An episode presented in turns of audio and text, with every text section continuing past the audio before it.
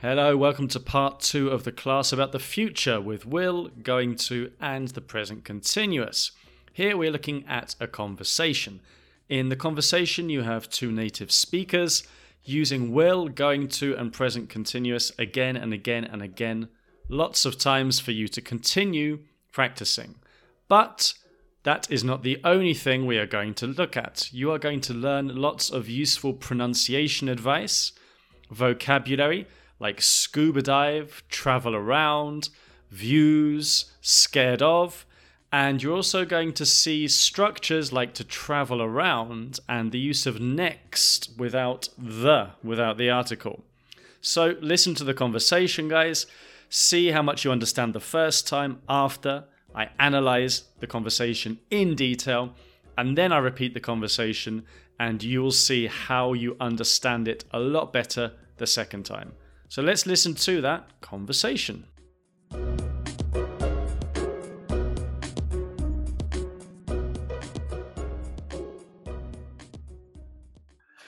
So, what are your plans for this summer? I'm going to Greece. Really? I'm going to visit friends in Vancouver. Well, after Greece, I'm going to learn how to ski in the Alps. Mm, not bad. After Vancouver, I'm flying to Australia to learn how to scuba dive. I'm going to scuba dive in Bali. I'm traveling around Japan after Australia. Um, well, I'll travel around America next year. Well, I'll, I'll, I'll learn to fly an airplane next summer. Are you scared of heights? You don't even like the views from my flat, and that's only the sixth floor. Yeah, well, I'm going to visit lots of tall buildings in Japan, so one day I'll fly no problem. You're going to quit on the first day.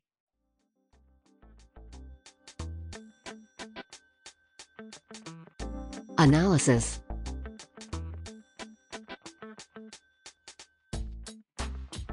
Right, let's analyze that conversation. Listen to the first thing he says. So, what are your plans for this summer? I'm going to Greece. So, what are your plans for this summer? I'm going to Greece. Listen again. So, what are your plans for this summer? I'm going to Greece. He pronounces going to gonna. I'm going to Greece. I'm gonna Greece. Or I'm going to I'm going to Greece. A lot of people do this. I'm going to Greece. Going to gunter. Gunter. Gunter or gonna. So when you're listening to something in English, you may hear this and it may be difficult to understand, but with lots of listening practice, you won't have any problems. Greece is the country, G R E E C E. The capital is Athens. Yes, Greece is a Mediterranean country. Can you guess which one it is? After Greece, I'm going to learn how to ski in the Alps. After Greece, I'm going to learn how to ski in the Alps. So, the Alps are the famous mountains that you can go and ski in you can go to ski in the Alps. Okay. And notice how he says learn how to. In English, we use the how to. I'm learning how to drive. She needs to learn how to talk to people. When I was young, I learnt how to ride a bike. Also, you teach someone how to do something. He is teaching me how to fly a plane, or they are teaching me how to speak English. Then she replies, after Vancouver, I'm flying to Australia to learn how to scuba dive. Notice she uses the present continuous because it is planned, organized. I'm flying to Australia. Also, pronunciation Australia, not Australia or Australia, it's Australia. Australia. And she is going to learn how to scuba dive. S C U B A and then D I V E. This is when you go underwater and you see fish and coral and other things underwater breathing with an air tank. Buceo, bucear, to learn how to scuba dive. So, yes, she is going to learn how to scuba dive. She is scuba diving in Australia after Vancouver. I'm traveling around Japan. Notice here how she says traveling around. A common mistake, especially for Spanish speakers, is to say I'm traveling for Australia. No, travel around. So I'm, he wants to travel around Europe. Last year they traveled around the United States. You travel around a country or an area. And then they're trying to be better than each other. No, you can tell that both of them are trying to beat the other person with better plans. No, I've got a better plan. So he's trying to think of a better plan. So he has the idea to go to America. So he uses will. Look at this. Well, I'll travel around America next year. Here, the plan is a little bit less concrete, so he's using will. And again, he uses travel around. Travel around America.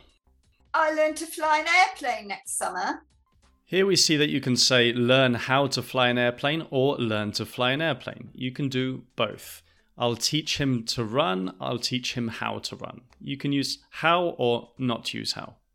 Also, be careful with next summer. So, if we are in this year, imagine this year is 2022, and you, are talking about the summer of 2022. In Spanish, you would say next summer.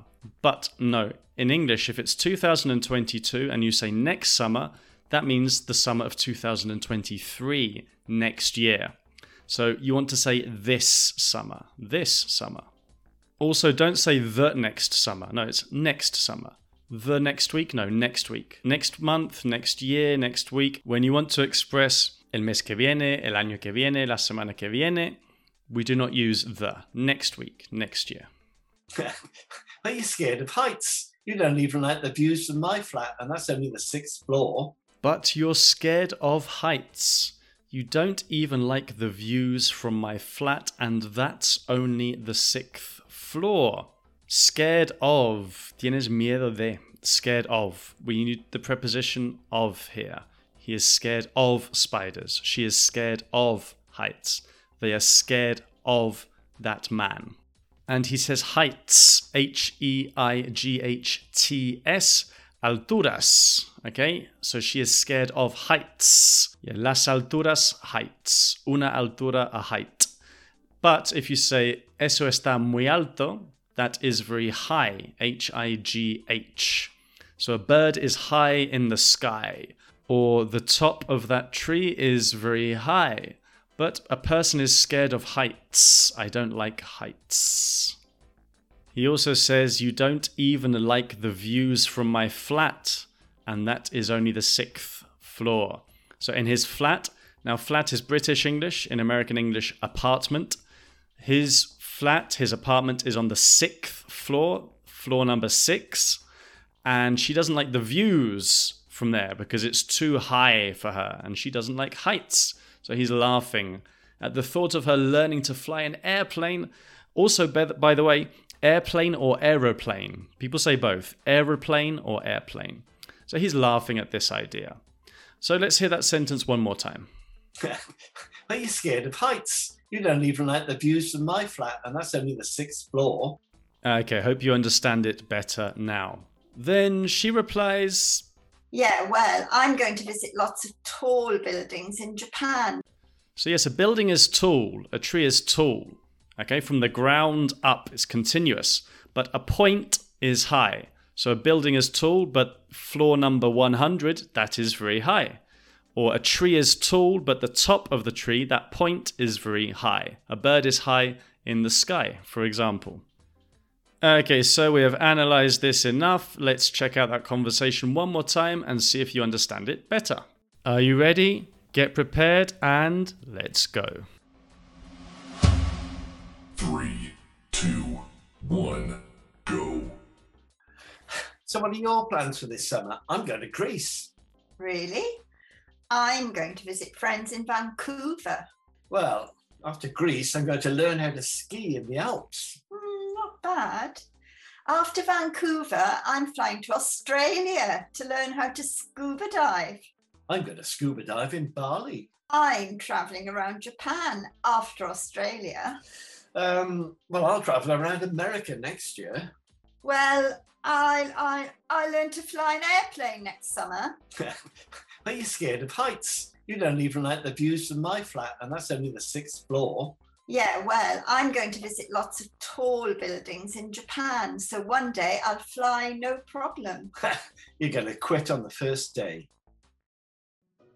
Okay, I hope you understood better. Remember, on the website, we have additional materials, we have the transcription of the conversation and the translation as well. Next is the third part of the class. We're continuing looking at the future, lots of other useful vocabulary as well, and we'll be talking about a very interesting topic. So, I hope to see you there.